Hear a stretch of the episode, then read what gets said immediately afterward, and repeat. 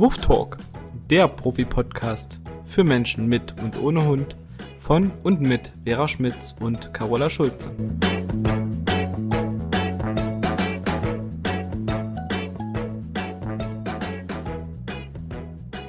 Hallo Carola. Hallo Vera.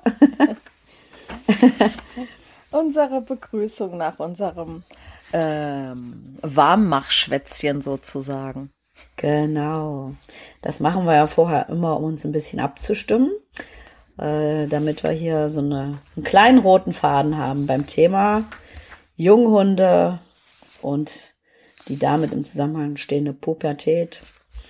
Auf Genau. was schon viele, viele meiner Kunden sehr warten, habe ich dir ja gerade schon gesagt. Ne? Die freuen sich schon auf unseren Podcast. Für uns beide ist es nicht so das Lieblingsthema, aber gehört ja einfach dazu. Und viele Hunde, die ins Training kommen, sind auch in dem Alter. Ja. Oder kurz davor. Ja. Es ist halt, ich meine, die, die Pubertät durchläuft jeder, sofern er sie erlebt. Mein Hund im Hintergrund zu Easy sehen. schüttelt sich erstmal. Der Süße. Ja, genau. Die Pubertät durchläuft jeder Hund und auch jeder Mensch. Da gibt es auch durchaus viele Parallelen. Und da wollen wir heute intensiv drüber sprechen. Wie kommt man gut durch diese Zeit? Was gibt es da für Ähnlichkeiten zwischen Hund und Mensch? Verständnis und Respekt für die Situation des Hundes. Sehr Wenn man so ein wichtig. bisschen weiß, was abläuft, körperlich und geistig beim Hund, dann Hormonell. hormonell, genau, diese ganzen Aspekte, die werden wir besprechen, dann kann man sich da auch ein bisschen mehr entspannen. Selbst wenn der Hund provoziert.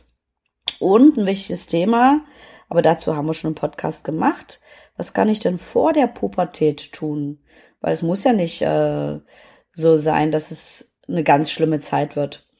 Wenn man vorher schon Weichen gut stellt und eine gute Bindung und Beziehung zu seinem Hund hat, weil man auch schon vorher klar war, was Grenzen betrifft und Regeln, bei dem Welpen, der ja auch so niedlich ist, äh, dann hat, äh, ist die Zeit nachher nicht so anstrengend, finde ich. Und der Welpe weiß von Anfang an äh, die Richtung, in die es geht. Wenn ich dann aber erst anfange, wenn der Hund schon in der Pubertät ist, ist es natürlich weitaus schwieriger, weil er es mir dann erstmal nicht glaubt, dass ich plötzlich strenger werde. Aber bei vielen rutscht dann erst der Groschen. Ich habe echt schon Leute in einer Welpengruppe gehabt oder mit im Welpentraining, die dann zu mir gesagt haben, jetzt erst verstehen wir, was du gemeint hast und jetzt setzen wir es um. Aber da hat der Hund dann schon 40 Kilo. Und dann ist es unheimlich schwer, ähm, dem Hund äh, zu sagen, so ab heute läuft's ja anders. Und die letzten sechs, sieben Monate war es halt so ein bisschen Larifari. Also über diese Dinge reden wir heute und ähm, ja, wenn du magst, Vera, kannst du mal so ein bisschen die Phasen definieren der Junghundzeit und so ein bisschen sagen, worauf es da ankommt. Genau, also ab der circa 17. Lebenswoche, ne? also wir sagen ja immer bis circa 16. Lebenswoche ist der äh, Hund ein Welpe. Ganz viele Menschen rufen ja immer an oder schreiben eine Mail, wir haben einen Welpen, der ist jetzt sechs Monate alt, ne? Hm. gehört nicht mehr per Definition zum Welpen. Also ab ungefähr der 17. Lebenswoche beginnt die Junghundezeit, die zeigt sich ja in allermeisten Fällen durch Zahnwechsel, ähm, und äh, da sind die auch oftmals so ein bisschen äh, quengelig.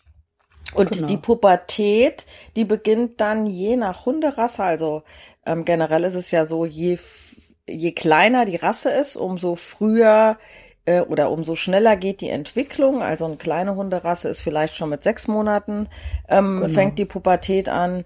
Ähm, Easy hat mit fünfeinhalb Monaten schon das Bein gehoben. Ne? Also da war es dann äh, sogar noch mal einen Ticken früher. Ähm, aber größere Rassen ähm, im Schnitt mit dem achten Lebensmonat. Aber es kommt auch durchaus mal vor, dass das erst mit zwölf Monaten passiert. Ne? Also dass die so genau. diese normale Entwicklung dann haben. Aber das ist bei Menschen ja auch nicht anders. Ne? Die Entwicklung, die kommt ja nicht mit einem Lebensjahr, sondern das ist ja immer auch sehr individuell. Absolut. Ähm, ja, und äh, von der Pubertät, äh, da kann man da noch mal sagen, dass es äh, zwei Phasen gibt. Die erste Phase, die dauert äh, dann ungefähr bis zum 12. oder 18. Lebensmonat. Und in dieser Phase ist es häufig so, dass es intern ein Hinterfragen gibt, also die Diskussion mit dem Halter, ein Sitz, was war das nochmal? Ach nee, das geht jetzt nicht oder ich teste mal aus ob ich jetzt vielleicht doch mal Dinge tun kann, die mir vorher verboten wurden. Äh, das mhm. findet in der ersten Phase statt. Und in der zweiten Phase der Pubertät, äh, die dann halt entsprechend ab einem Jahr, anderthalb angeschlossen wird, mm, ist es eher so, dass externe Probleme auftauchen, sprich, der Rüde will jetzt nicht mehr mit jedem Rüden spielen, sondern er will sich viel mehr messen. Oder das Messen fand ja mhm. meistens schon einen Ticken vorher statt, aber jetzt sagt man, okay, das ist jetzt ein ernstzunehmender Konkurrent. Ähm, oder man hat Rüde und Hündin und dem Rüden wird jetzt bewusst, dass die Hündin ja doch irgendwie eine Ressource ist, die man jetzt verteidigen muss. Also solche Sachen. Mhm. Das heißt, es tauchen jetzt häufiger externe Probleme auf. Ähm, und genauso erleben wir das ja auch in unserer, in unserer mhm. Arbeit. Mhm. Und genau. ähm, ich meine, dir wird es wahrscheinlich auch nicht anders gehen. Wir wissen das ja im Vorfeld, weisen die Leute darauf hin, also die Hundehalter ähm, geben immer auch Tipps, was man jetzt in dieser, also in der Welpen- oder in der frühen Junghundezeit nicht tun soll, damit sich eben das andere nicht entwickelt. Nur manche möchten das nicht so gerne hören. Vielleicht denken sie auch, was die da erzählen, ne? Meiner doch nicht. Ganz Bei genau. meinem klappt das alles so gut. der hört schon so toll. Wenn ich den rufe, der kommt sofort zurück. Ähm, also alles klappt super gut und ich sag dann ganz oft, ich will euch ja äh, nicht irgendwie die Hoffnung nehmen oder, oder demotivieren, aber da müsste so ein Wörtchen noch eingeführt werden. Genau. In den Zeiten ändern Fällen. sich. genau. Also ne, muss ja nicht zwingend bei jedem Hund eine katastrophale nee. Pubertät sein, um Gottes Willen. Nee. Aber im Großen und Ganzen ist das eigentlich die anstrengendste Zeit. Viel anstrengender als der Welpe, den man Stuben reinkriegen muss. Finde ich und, auch, finde ich auch. Genau. Aber genau das ist der Punkt, ne? Ähm, das, die Zeit muss nicht so anstrengend werden, wenn man halt viele Dinge im Welpenalter, auch wenn der Welpe noch so niedlich guckt und so tapsig und trollig ist, wenn man da sehr klar ist und den Hund ganz klar begrenzt und ihm ganz klare Vorgaben macht und ihn nicht so viel selber entscheiden lässt, da werden wir auch nochmal ausführlich drüber reden, dann ist die Pubertät nicht so dramatisch. Das erlebe ich ganz oft. Aber die Leute nehmen es nicht ernst, wie du schon sagst. Wir weisen die in der Welpengruppe immer wieder darauf hin. Manche machen's, die kommen dann auch gut durch die Zeit und du merkst ganz genau, wo es anders läuft. Und das ist dann vor allen Dingen für die Hunde auch eine stressige Zeit, ne? Das ist ja auch nicht einfach als Pubertier da Grenzen immer wieder auszuloten, die nicht klar sind, weil dann muss ich mich ständig reiben und gucken, wie weit kann ich denn gehen? Ist denn die Grenze jetzt klar oder nicht? Oder äh, darf ich mir denn doch mehr leisten, als äh, ich denke? Und das ist für den Hund auch mega anstrengend, finde ich. Nicht nur für den Menschen. Ja, und was man da so ganz grob und allumfassend sagen kann, ist, ähm, dass Menschen ein Mensch sind und wie ein Mensch denken und vergessen, dass ein Hund anders denkt, dass der Dinge anders wertet. Und ähm, man, man muss sich einfach mal vorstellen, vielleicht gibt das so ein schönes Bild, dass an der Spitze einer jeden Gruppe, also eine, eine Familie ist ja auch eine Gruppe, ne? Eltern, Kinder, mhm, Lehrer, mhm. Schüler, Chef oder, oder Firmeninhaber, Angestellte. An der Spitze stehen immer die, die Entscheidungen treffen, die Verantwortung tragen, die für Sicherheit sorgen die ja. dafür sorgen, dass die Untergebenen, nenne ich es jetzt mal, ne, in Anführungszeichen, ja, ne, oder die Kinder, dass die Nahrung kriegen, dass die versorgt sind, dass die in Sicherheit und entspannt leben können. Ähm, das ist die Aufgabe derer, die an der Spitze der Gruppe sind. Dafür haben die mehr Privilegien. Also es wäre schlimm, wenn der Chef seiner Sekretärin fragen müsste, ob er mal zwei Stunden später kommen darf, weil er zum Arzt muss. Ne? Kann er selber entscheiden. Wenn ja. er nett ist, informiert er sie, dass sie weiß, was los ist. Mhm. Und es wäre auch schlimm, wenn die Mutter ihren 13-jährigen Sohn fragen müsste, ob sie sich mal für 100 Euro ähm, irgendwie ein nettes Top kaufen darf. Aber umgekehrt, ne, die Kinder haben da nicht diese Freiheiten, sondern ähm, die Kinder kriegen eher Anweisungen. Und exakt so ist es doch in einem Hunderudel. Das heißt, die ran ja. hören, Das sind die, die Entscheidungen treffen, für Sicherheit sorgen, äh, Verantwortung tragen, aber auch die die meisten Privilegien haben. Und die, die unten drunter sind, das heißt die Junghunde, die nachkommen, ähm, das sind diejenigen, die sich an den Erwachsenen, an den Leittieren orientieren mhm. und dadurch Sicherheit haben und äh, ja, Führung erfahren. Und ja. ähm, die Menschen denken im Großen und Ganzen immer, dass der Hund freilaufen muss, dass er viele, viele Dinge tun darf. Also ich glaube häufig ähm, äh, projizieren Menschen ihre Wünsche auf die Hunde. Viel Freizeit, viel Freiheit, viel Freiraum, von allem viel. Aber manchmal mhm. ist ja mhm. weniger mehr. Ja, und dann muss man halt auch ähm, sagen, Freiheit bedeutet nicht unbedingt was Positives für einen Hund. Nee. Freiheit bedeutet ohne Begrenzung, ohne Begleitung, ohne Betreuung, entscheide alles selbst. Und du hast ja gerade sehr richtig gesagt, dieses Entscheidungen treffen, das ist eine sehr verantwortungsvolle Aufgabe. Und das Fatale ist wirklich, dass die meisten Menschen die Hunde sehr, sehr, sehr, sehr viel selber entscheiden lassen. Wir haben in verschiedenen Podcasts schon drüber gesprochen, vor allen Dingen auch zu Hause. Und dann wundern die sich, wenn die auch draußen entscheiden, jetzt renne ich einfach mal dem Reh hinterher, jetzt attackiere ich mal einen Hund, jetzt springe ich einen Menschen an, jetzt äh, gehe ich erst nochmal pinkeln und schnüffeln, wenn du mich abrufst, hebe ich erst recht nochmal das Bein. Ja, es hängt halt alles miteinander zusammen. Ja. Und die Hunde fühlen sich tatsächlich ähm, sozial vernachlässigt. Also dieses Laufen lassen, dem Hund sehr viel Freiheit geben, das geht in die Hose. Und gerade in dem Alter. Und weil du auch gerade nochmal diese Mensch und Hund ähm, diesen Vergleich gebracht hast, äh, bei unseren Kindern ist das nachher so, dass die mehr Freiheiten kriegen müssen, weil die sollen das Rudel oder die Familie verlassen. Die sollen auf eigenen Füßen stehen. Die sollen eine eigene Familie gründen, sich eine eigene Wohnung suchen oder ein Haus bauen, um dann ohne uns weiterzuleben. Aber das wollen wir doch beim Hund nicht. Der soll in unserer Familie bleiben. Der soll bitteschön bis zu seinem Ende auf uns hören. Der soll das machen, was wir möchten. Und dann muss ich ihn in dieser Kindrolle lassen. Das Exakt. heißt, die wichtigen Entscheidungen für ihn treffen. Und das ist vielen Leuten nicht bewusst. Und die sagen immer zu mir, ja, wenn du das so erklärst, ist es ja vollkommen logisch. Mhm. Aber es fällt den meisten so, so schwer, ne? Vor allen Dingen halt auch zu Hause. Wir haben ja schon öfter darüber gesprochen. Wir haben auch von gesagt, wir werden die, eine der nächsten Podcast-Folgen nochmal ganz gezielt drüber reden, was halt zu Hause äh, für Regeln gelten sollten was darf der Hund da frei entscheiden, beziehungsweise er, was darf er nicht frei entscheiden. Und das ist so die Basis für alles. Also der Hund soll unselbstständig bleiben, das Kind oder der Jugendliche nicht. Und das ist der große Unterschied.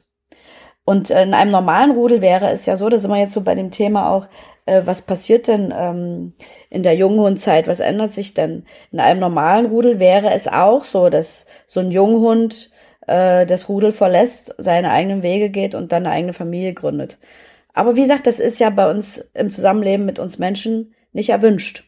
Wir wollen schon, dass der bei uns bleibt und nicht selbstständig wird, aber selbstsicherer in der Zeit. Und da müssen wir vielleicht drüber reden, wie wir das hinkriegen. Genau, also das heißt, es verlässt ja nicht jeder Junghund das Rudel, aber dort nee. wird halt ausgetestet, ne? Und Hunde sind alle individuell und unterschiedlich und die einen, die sich in dieser Rolle nicht einfügen können, in der sie reinpassen in dem Rudel, in dem sie aufgewachsen sind, die verlassen dann vermutlich das Rudel und bilden ein neues und andere, die fühlen sich in dem Rahmen wohl und sicher und bleiben dort.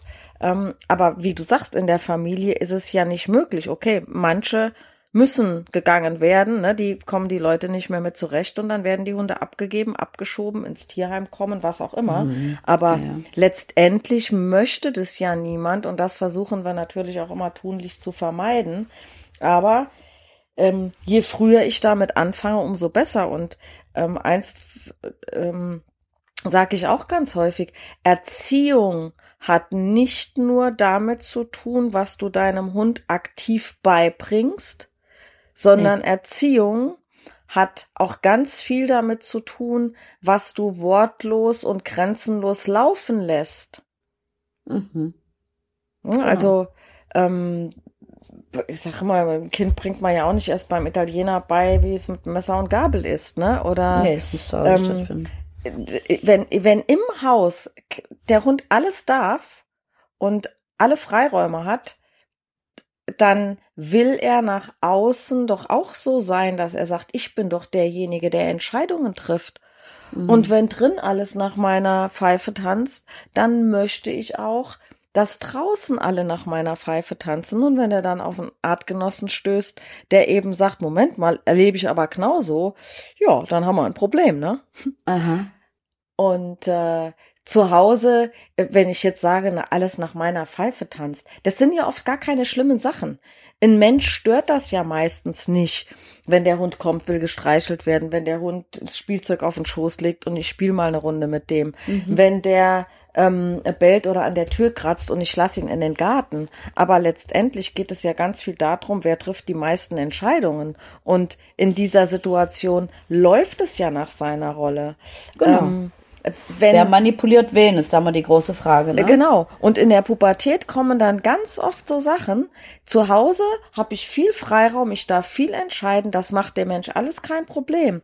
Aber draußen, wo jetzt vielleicht Leinenzeit angesagt ist, Leinenpflicht, äh, weil der Hund sonst jagt, ne, oder weil er gerade nicht mhm. so gut gehorcht, ähm, ja, jetzt setze ich ihm draußen eine Grenze, wo er früher auch Freiräume hatte und jetzt ist er frustriert und nicht selten passiert es dann, dass mhm. so ein mhm. Hund anfängt zu pöbeln, aus Frust bellt, weil er einen anderen Hund sieht oder auch den eigenen Menschen anspringt, weil er sagt, ey, verdammt, mhm. Nochmal, du bist derjenige, der mich daran hindert, dass ich das tun kann, was ich die ganze Zeit tun durfte.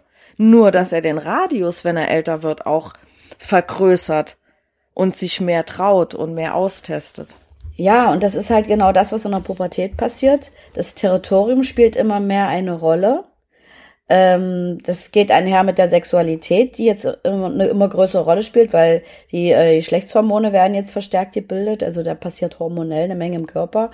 Und das Territorium wird jetzt deshalb immer wichtiger, weil der Hund natürlich im Kopf hat, hier könnte ich oder würde ich jetzt meine Jungen großziehen. Und deswegen fängt er immer mehr an, sich dafür zu interessieren und auch für die Sicherheit des Territoriums zu interessieren. Und wenn es dann so ist, dass ich als Mensch mir nicht im Klaren darüber bin, wie kann ich denn für Sicherheit sorgen? Und es fängt an mit äh, dieser Geschichte, Besuch kommt. Wenn der Hund da jedes Mal dem Besuch als erstes entgegenrennen und den abchecken darf und sich einen Ausweis zeigen lassen darf, oder noch besser, die Leute machen die Tür auf und der Hund kommt direkt schon so zwei Absätze den Menschen entgegen und stellt sich quer und sagt, du kommst aber jetzt hier nicht hoch in meiner Wohnung. Äh, nee, dulde ich keine Fremden. Und wie du eben sagst, wenn ich das laufen lasse und dazu gucke oder den Hund noch schicke, was soll der da denken?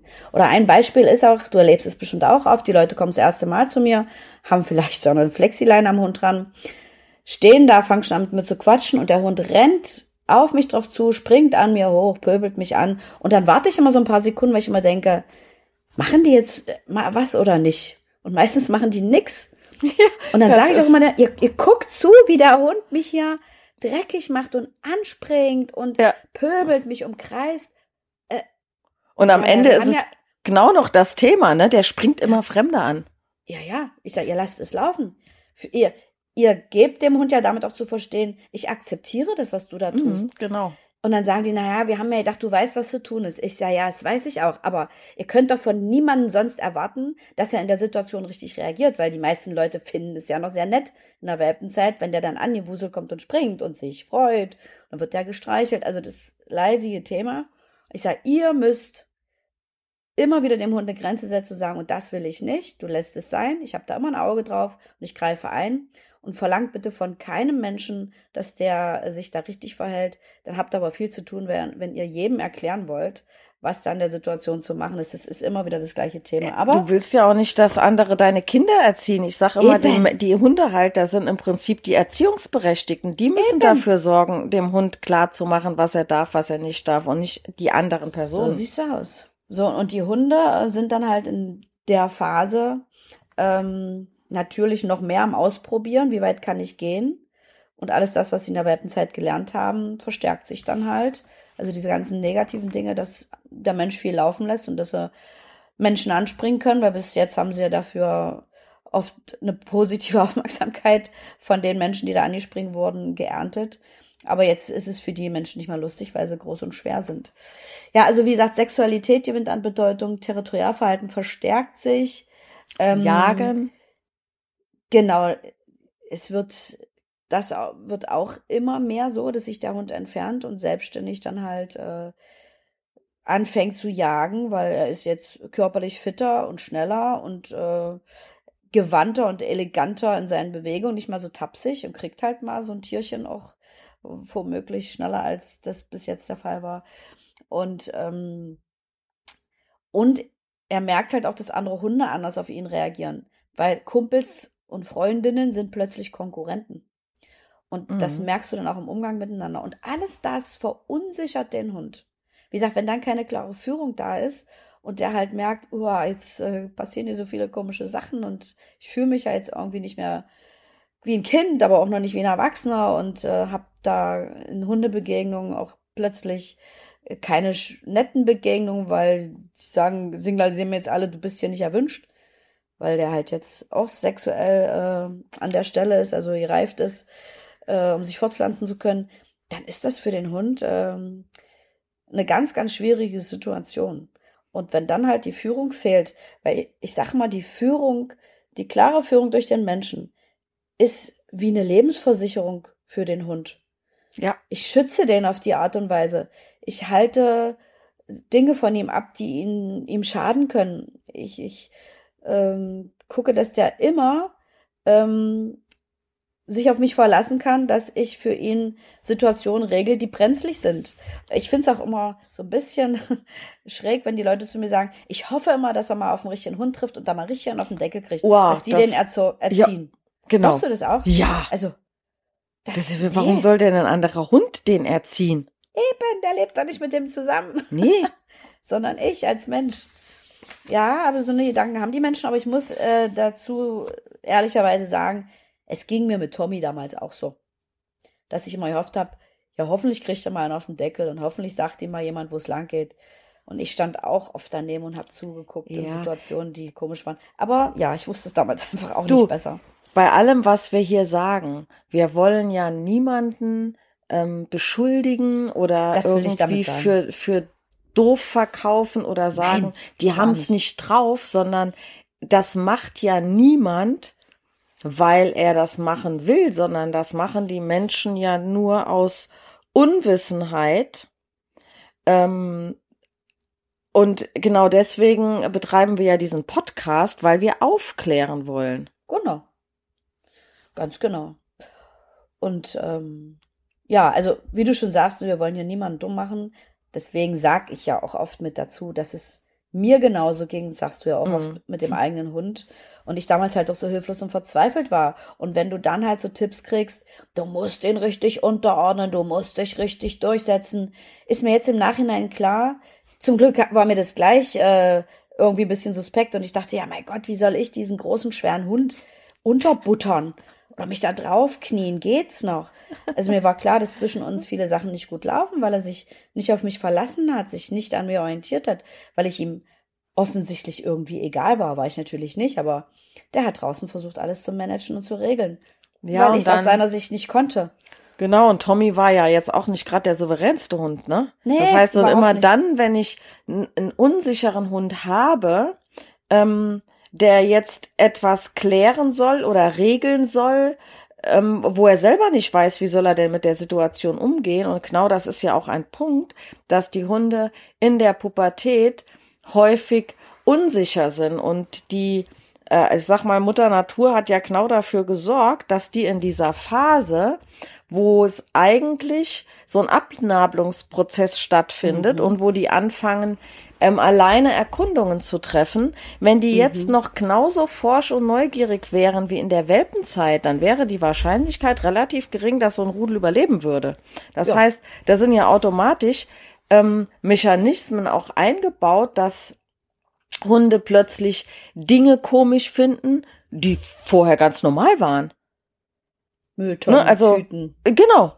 Ne, also es kommen Unsicherheiten vor, ähm, wo viele sich fragen, ja, aber es ist doch nichts passiert. Nein, es ist auch nichts passiert, aber nee. trotzdem ähm, nimmt ein Hund das jetzt vielleicht erstmal bewusst wahr und ist vorher etliche Male dran vorbeigegangen und mhm. hat in seiner kindlichen, welpenhaften Art gar nicht als Gefahr gesehen und irgendwann sieht er das mit anderen Augen. Mhm. Und oh Gott, oh Gott, was ist denn das hier? Und genau an der Stelle sollte ja der Mensch eben sowas erkennen und ähm, sich in den Situationen so verhalten, dass der Hund sagt, naja gut, okay, wenn mein Mensch so entspannt ist, dann brauche ich mich davor auch nicht fürchten. Das ist so ein ganz wichtiger Aspekt, dass ich entspannt bleibe ähm, und dem Hund mit meiner entspannten Präsenz zeige, es ist nicht schlimm. Ich kann es ja verbal nicht erklären. Da steht jetzt eine Mülltonne, Mensch, die steht da schon, äh, seit du auf der Welt bist, jede Woche vor der Tür, einmal in der Woche oder einmal im Monat. Ähm, das kann ich dem nicht erklären, versteht er kein Wort.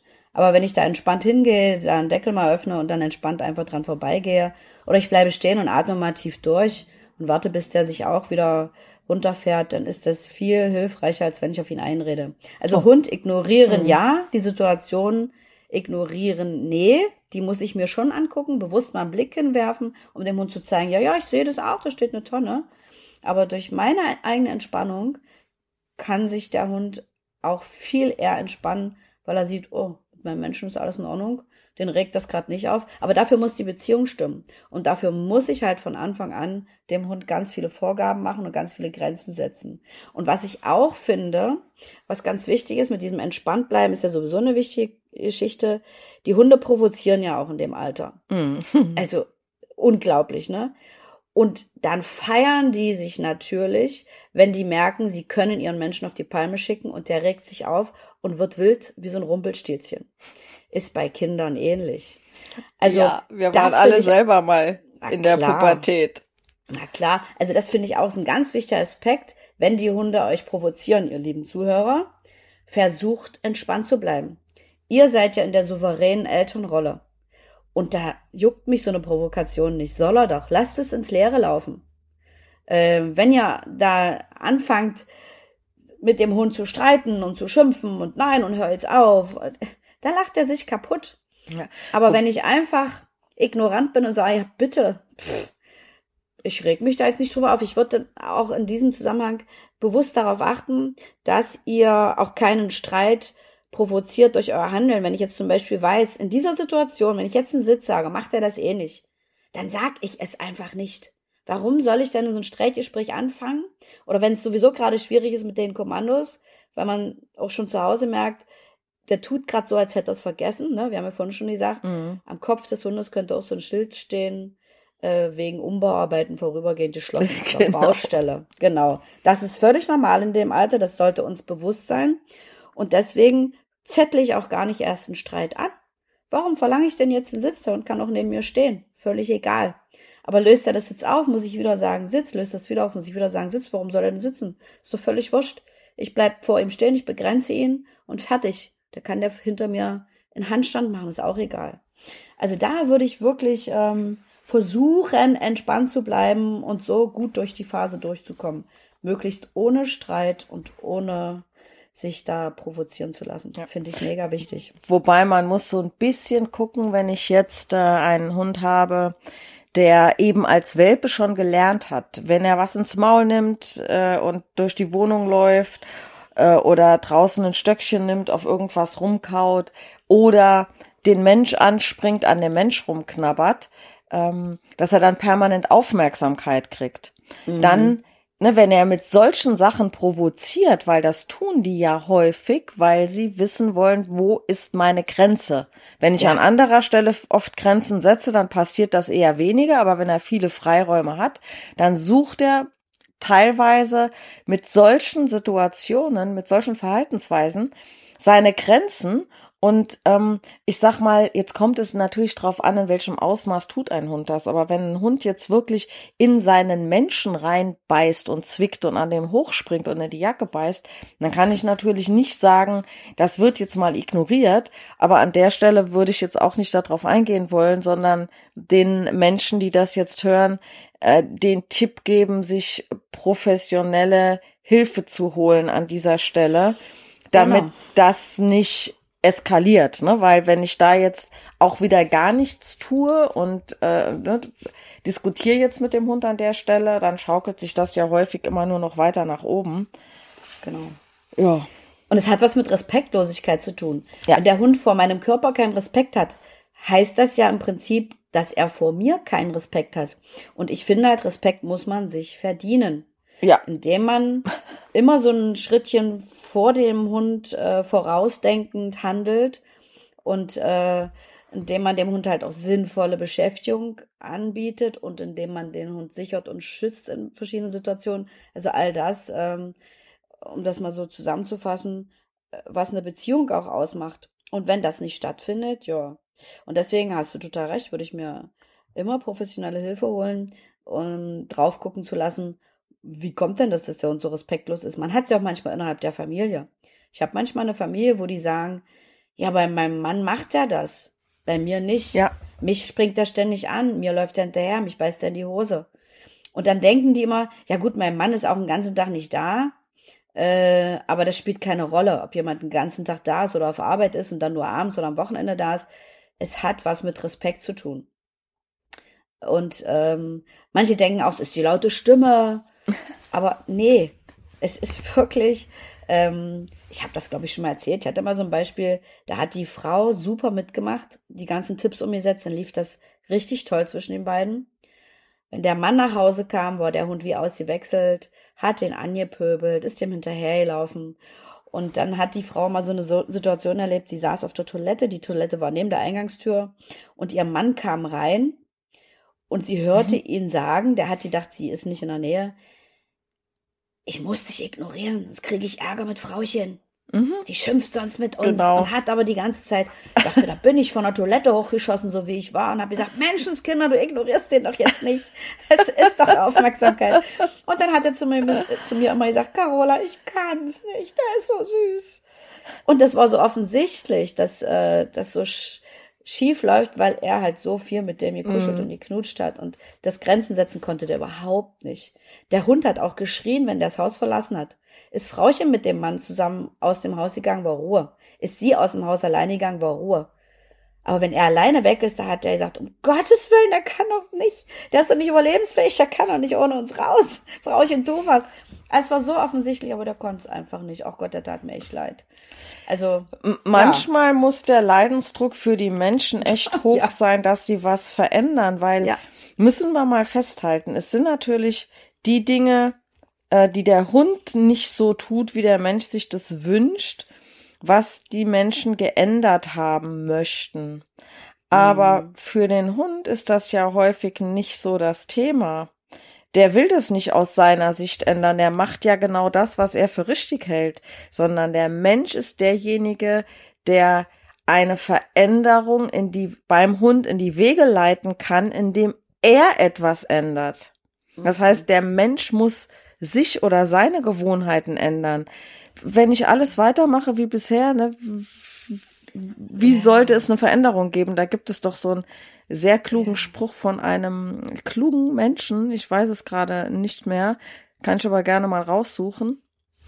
Ähm, ja, also die Menschen sind es, die eine Veränderung vorleben müssen, dass der Oder Hund so. Ne, darauf reagieren kann und sich ebenfalls anders verhält. Dass die aber dann vielleicht nicht wissen, was genau sie ändern müssen, ähm, das ist ja gar nicht das Thema. Dafür gibt es ja solche Menschen wie dich und mich und viele unserer Kolleginnen und Kolleginnen.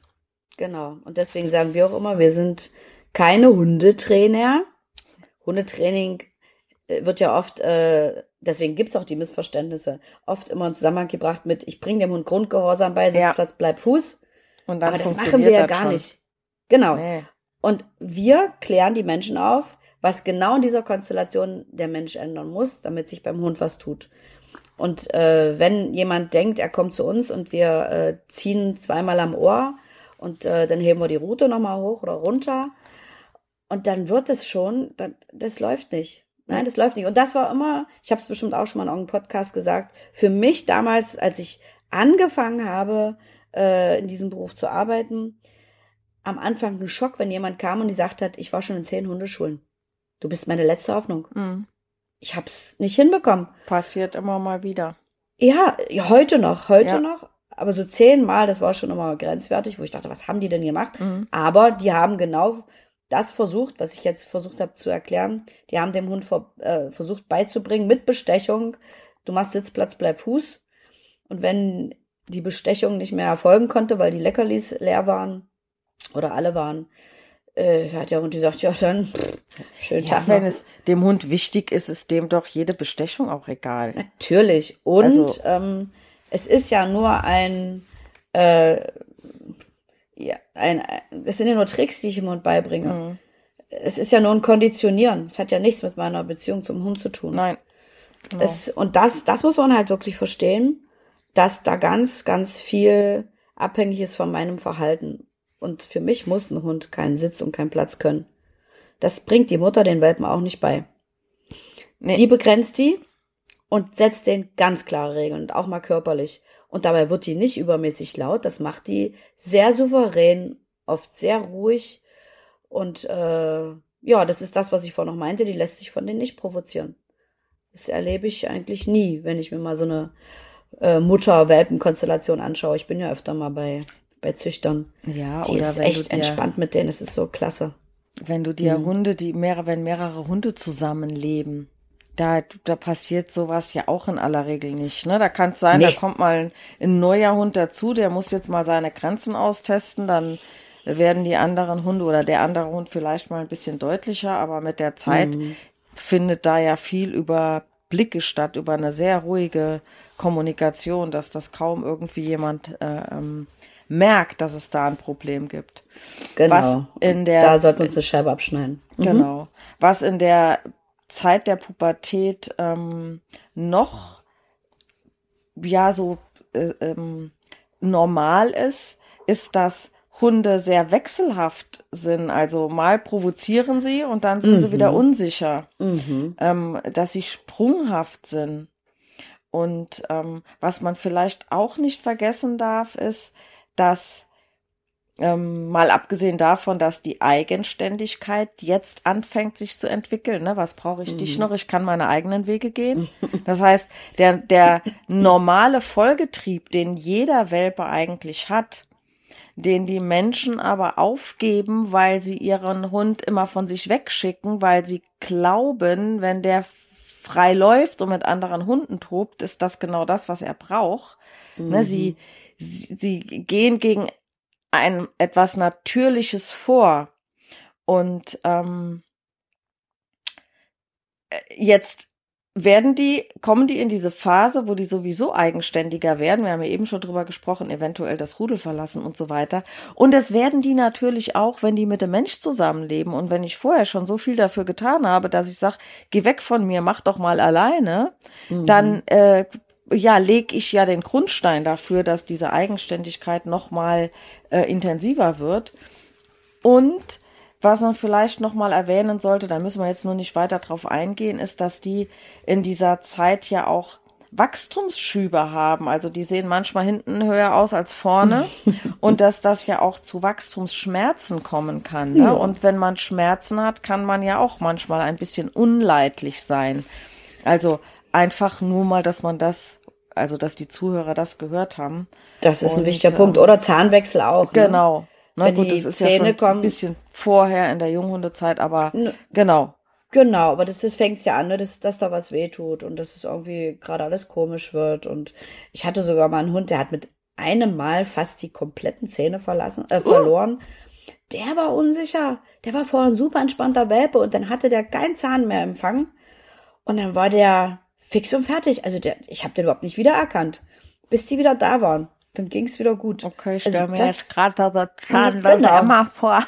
genau, es war ein Australian Shepherd. Und die Frau, die sagt, du glaubst das nicht, wie der jetzt drauf ist. Aber es war wirklich äh, dieser Zahnwechsel. Und dann, wie gesagt, das tut ja halt auch weh, ne? Kennen wir ja von Kindern. Zahnwechsel ist nicht schön. Genau. Also diese ganzen Dinge spielen da eine Rolle. Und das ist halt das, was wir heute euch wirklich mitgeben wollen. Versucht euch äh, in die Perspektive der, des Hundes zu begeben und aus Hundesicht diese Situation zu betrachten und erinnert euch ein bisschen an eure eigene Pubertät. Da waren wir auch komisch. Genau. Für Menschen meine ich. Ähm, jetzt mhm. nochmal zu dieser, zu dieser Phase in der Adoleszenz, was im Gehirn passiert. Du hast es ja eben angesprochen. Genau. Ähm, Vorsicht, Baustelle wegen Umbau vorübergehend geschlossen. Das heißt, mhm. was da passiert ist ja, ähm, dass durch Sexualhormone ähm, eine Ankurbel Ankurbelung auch von, von Nervenwachstum entsteht. Ähm, die Nervenzellen ja. vergrößern sich. Es findet so ein Umbau von, von grauer in weiße Substanz statt. Also da brauchen wir jetzt auch mhm. nicht weiter drauf eingehen. Das finde ich jetzt ein bisschen zu wissenschaftlich. Wir wollen uns ja. Ja, müssen wir nicht. So. Ähm, aber im Prinzip geht es darum, dass in dieser Phase auch so ein bisschen dieses Use it or lose it stattfindet. Also was mhm. gebraucht wird, bleibt und was brach liegt, wird abgebaut. Das heißt, mhm. ähm, deswegen sind ja auch viele Hunde, die aus dem, äh, aus dem Ausland kommen oder die bis zu einem gewissen Alter nicht so viel erlebt haben, denen fällt es manchmal schwieriger, Dinge zu lernen. Ähm, ja. Wenn ein Hund nie eine soziale Kompetenz erlebt hat und immer selber tun und machen musste, dann werden sich andere Re äh, äh, Areale im Hirn oder andere Nervenzellen ausbauen, als wenn er äh, immer behütet und beschützt war. Ja, ganz genau. Also und es sind auch oft Hunde, die, die ähm, immer wieder von vorne anfangen oder wo du immer wieder von vorne anfangen musst, die das vergessen, was man dann mal aufgebaut hat und dann ist es wieder weg. Da sagen die Leute immer zu mir, ja, der hat ADHS. Hast du immer das Gefühl? Ja, der hat es kapiert, aber am nächsten Tag ist es wieder weg. Also das hängt alles damit zusammen. Mm. Ja, mm, muss ich tatsächlich sagen, habe ich jetzt noch nicht so häufig erlebt. Nö, häufig nicht, aber ich erlebe Aber es kann, es kann passieren, ja, auf jeden ja. Fall. Mhm. Ähm, und was man jetzt, oder was ich wichtig finde für die Menschen, wir werden ja häufig gefragt, wie lange dauert das denn mit der Pubertät? ja? Also, dass diese Hormonschwankungen, die während dieser Erwachsenwerden-Phase, also sprich während der Adoleszenz auftauchen, ähm, dass das zwei bis drei Jahre dauern kann. Mhm. Ja, also, also Hormon, ja. also die, die Sexualhormone, Testosteron, Estrogen, Progesteron, ähm, das sind jetzt alles Dinge, die jetzt sich entwickeln und ein Kind ist ja auch nicht ratzfatz durch die Pubertät durch, ne? Also nee. dauert ja auch ein Weilchen und viel länger als beim Hund übrigens. Genau. und und was ähm, Udo Ganzloser uns mal gesagt hatte, der von dem haben wir öfter schon erzählt, der Verhaltensbiologe, der sich wirklich sehr, sehr gut mit Hormonen auskennt, äh, der hatte mal gesagt, dass ein Hund oder eine Hündin äh, erst dann körperlich und geistig ausgereift ist, wenn die dritte Läufigkeit vorbei ist. Mhm. Das sagen auch viele Hundebesitzer. Ah ja, nachdem die dritte Läufigkeit vorbei ist, ist es viel, viel, viel entspannter geworden und der Hund hat nochmal einen Riesenschub gemacht und ein Rüde halt im entsprechenden Alter. Und äh, das hat er uns äh, halt erklärt, wieso, weshalb, warum. Und das ist ja auch was, was in diese Zeit reinfällt, die erste Läufigkeit. Da sind manche Hündinnen so verstört, weil ja. die haben natürlich auch wieder, so bei dem Thema Schmerzen, Bauchschmerzen, genau wie wir Frauen, äh, dann merken die, oh mein Gott, ne, draußen sind die irgendwie alle so lästig, die Rüden, und jeder will irgendwas von mir. Äh, und dann können die sich das nicht erklären, dass die da bluten und oh, manche fühlen sich vollkommen schlecht und sind so ein bisschen in sich gekehrt. Äh, manche drehen total durch. Also das hängt alles damit zusammen. Aber das sollte nach der dritten Läufigkeit sich dann so Stück für Stück glätten. Deswegen, jetzt immer, kommen wir nochmal zu so einem Thema, wo wir von gesagt haben, wir wollen nicht so sehr viel drüber reden. Ist es auch super wichtig, eine Hündin möglichst nicht vor der dritten Läufigkeit zu kastrieren. Das hat der Udo ja. damals auch gesagt. Und wen es interessiert, es gibt ein total tolles Buch von ihm und Sophie Strottbecker, einer Tierärztin, das heißt, glaube ich, Kastration bei Hunden, mhm. wo er das alles nochmal beschreibt. Ja, ähm, da kann man sich da wirklich äh, selber ein Bild machen. Das ist ja. sehr verständlich geschrieben. Finde ich auch. Und ähm, also, dass man sich da nicht so sehr manipulieren lässt von, ja, das ist aber besser wegen Gesundheit.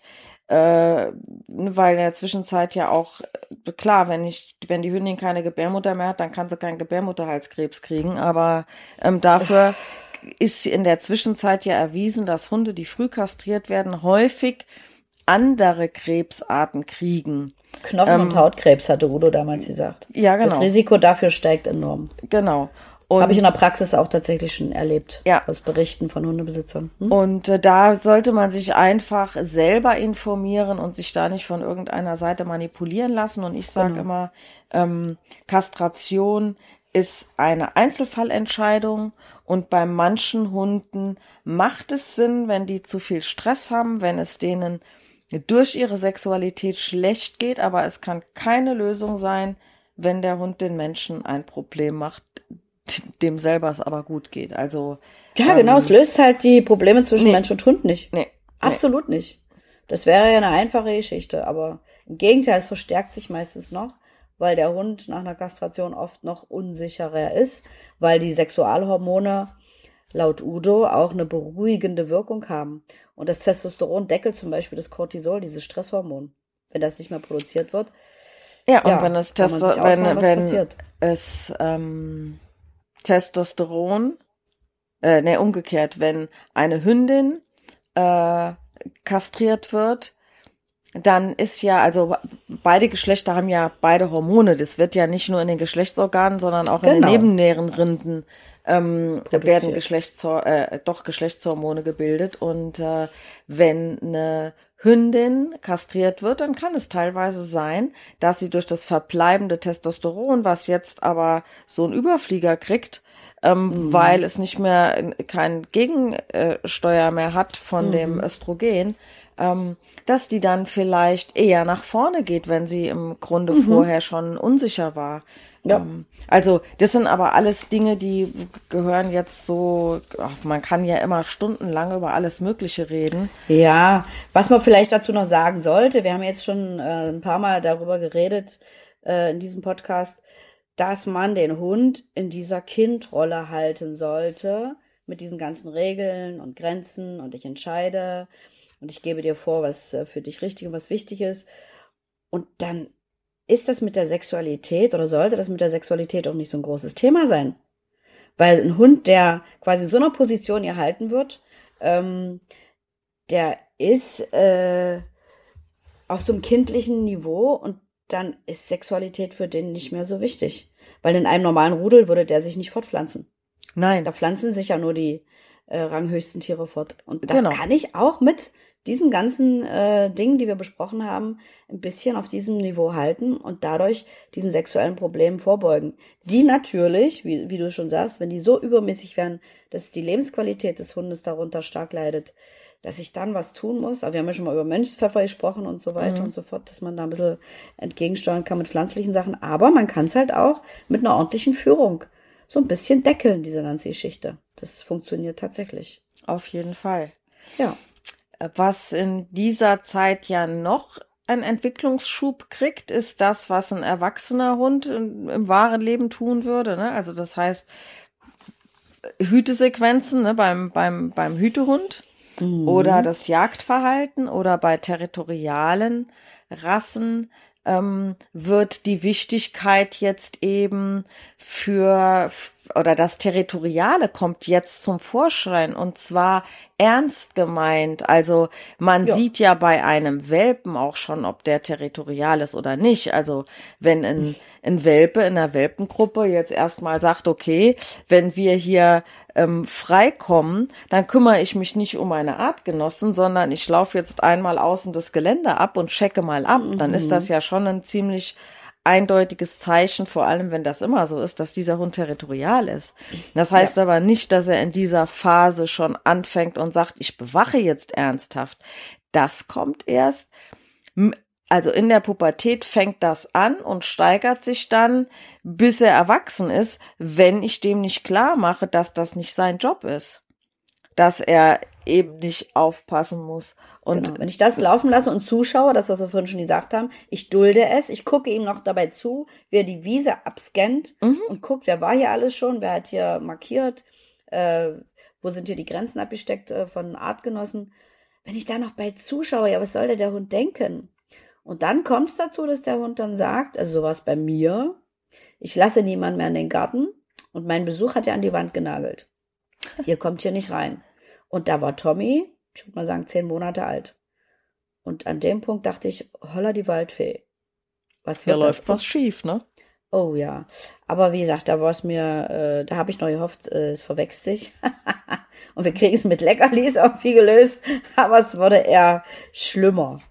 Wir sind ja auch nur Menschen und Natürlich. haben Fehler gemacht. Und Natürlich. ich sage Kunden ganz oft, mir wurde das ja auch nicht in die Wiege gelegt. Ich nee. habe es ja auch gelernt und habe jetzt in der Zwischenzeit 16 Jahre Berufserfahrung. Also ähm, ne, das sind ja alles Dinge, ja, also, oh Gott, wir haben alles falsch gemacht. Die machen sich ja, Vorwürfe. Ne? Nein, aber ähm, man muss sich ja nein, keine nein, Vorwürfe machen. Wenn man doch gewillt ist, das zu verstehen und dazu zu lernen, dann läuft doch alles gut.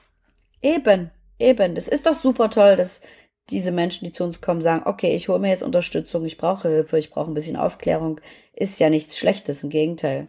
Aber ich habe ja. mich damals auch ganz schlecht gefühlt und äh, ganz viel Tränen vergossen, weil ich immer dachte, was habe ich diesem Hund angetan? Das gibt's doch nicht, ne? Das, äh, ich hab's ja so gut gemeint und hab nur das Beste gewollt für ihn und es mhm. ging so schief. Und deswegen, ich kann das gut verstehen, dass die Leute sich da so fühlen. Aber die meisten Menschen tun ja alles für ihren Hund, damit es dem gut geht und denken, wenn sie ihm ganz viel Liebe und Zuneigung geben und ganz viel kuscheln, dann wird das vielleicht irgendwann gut. Und sowas bei mir auch. Wie gesagt, ich bin ja damals zu so einem Hundesportverein gegangen und dachte, okay, ich bringe den Sitzplatz, bleib Fußball, mach Begleitprüfung. Mhm. dann wird das, das war meine große Hoffnung. Bei Hawk. Ähm, ja. Dieses Liebe und Zuneigung, ne, das erzieht jeden Hund oder bei Angsthunden Mitleid. Das hilft leider nicht. Natürlich darf man seinen Hund lieben und natürlich darf man dem auch Zuneigung ja, schenken. Aber ja, wir müssen auch mal festhalten, ähm, dass aus Hundesicht derjenige, der die meiste Aufmerksamkeit bekommt und auf den man am ehesten permanent schaut, dass mhm. derjenige auch einen hohen Status hat, weil es glaubt sicherlich niemand, wenn ein Hunderudel in der Wildbahn unterwegs ist, ähm, dass die Eltern sagen, ah, okay, der Jungspund schnüffelt gerade, oh, er hat einen kleinen Abstecher gemacht, den gehen wir jetzt mal suchen, jetzt warten wir mal auf den. Nee, die müssen selber gucken, dass die Anschluss halten. Und was mhm. passiert in unserem Zusammenleben mit dem Hund? Ich kenn's ja selber auch von früher. Ähm, dann hat man so einen kleinen Welpen und dann guckt man natürlich überall, was nimmt der ins Maul. Die fressen ja alles, ne? So. Mhm. Und jetzt guckt man die ganze Zeit, was der macht. Dann will man den natürlich auch erkunden lassen. Das heißt, der Hund bleibt stehen, man wartet, bis der fertig ist. Mhm. Dann ist der Hund fertig mit Schnüffeln, dann geht man weiter. Und man mhm. guckt die ganze Zeit und läuft schon im Welpenalter hinter dem Hund her. Und beim, beim jungen Hund und in der Pubertät hört das ja nicht unbedingt auf. Aber der Hund hat dadurch den Rückschluss, okay, wenn sich der Mensch an mir orientiert und mir hinterherläuft, dann habe ich wohl Führungsqualitäten. Absolut. Ne? Warum dann sollte ich im Umkehrschluss darauf achten äh, oder das tun, was derjenige, der mir folgt, mir jetzt versucht vorzugeben? Mhm. Ähm, wir wollten auch, glaube ich, noch darüber sprechen, was macht ähm, Sinn, wenn ich in eine, in eine, Hundeschule gehe oder mir professionelle Hilfe ähm, hole. Äh, unsere Erfahrung ist ja, dass die meisten Menschen mit Welpen oder Junghunden an einem Gruppentraining teilnehmen möchten. Ich weiß ehrlich gesagt manchmal nicht, ob die denken, sie, das ist ja viel günstiger als äh, Einzeltraining, weil aus unserer, aus unserer Sicht verdienen wir mehr mit Gruppentraining, ne? Weil hm. mehr Menschen zu einem, zu einem Zeitpunkt bezahlen. Also geht mir so, wenn ich ein Gruppentraining ist so, mache. Wirtschaftlich ist ne, es effektiver. Genau. Aber darum geht's nicht. Ne? Ich nee. bin ja sowieso gar nicht so der Gruppenmensch. Ich mache viel lieber Einzeltraining, weil man viel individueller darauf eingehen kann. Und mhm. gerade in dieser Zeit, wo ein Hund mit allem durcheinander ist, mit allem überfordert wird, will ich ihn jetzt in eine Junghundegruppe stecken, in der mhm. alle ein bisschen am Rad drehen, alle nicht so genau wissen, wo hinten und vorne ist. Und Wunderbar. jetzt sollen die unter dieser Ablenkung neue Dinge lernen. Mhm. Aus meiner Sicht, und ich glaube, ich spreche da auch für dich, macht das nicht so viel Sinn. Mhm. Man bietet es in aller Regel an, weil die Menschen das haben wollen, aber ich weise die, die Kunden dann immer darauf hin, wenn ihr Junghundegruppe machen wollt, dann ist A, immer gut, wenn man parallel dazu die ein oder andere Einzelstunde nimmt. Mhm. Investieren von, ich sag mal, bei uns kostet die, die, eine Junghundegruppe ähm, Boah, jetzt muss ich echt überlegen, weil wir haben das bisschen umgestellt mit Paket, wo jetzt eh Einzeltraining mm. drin ist. Mhm. Aber mal egal, ne, wenn ich jetzt, ich sag mal, eine, eine Junghundegruppe hätte, für die ich 200 Euro zahlen würde, ähm, dann habe ich mehrere Gruppentermine dafür.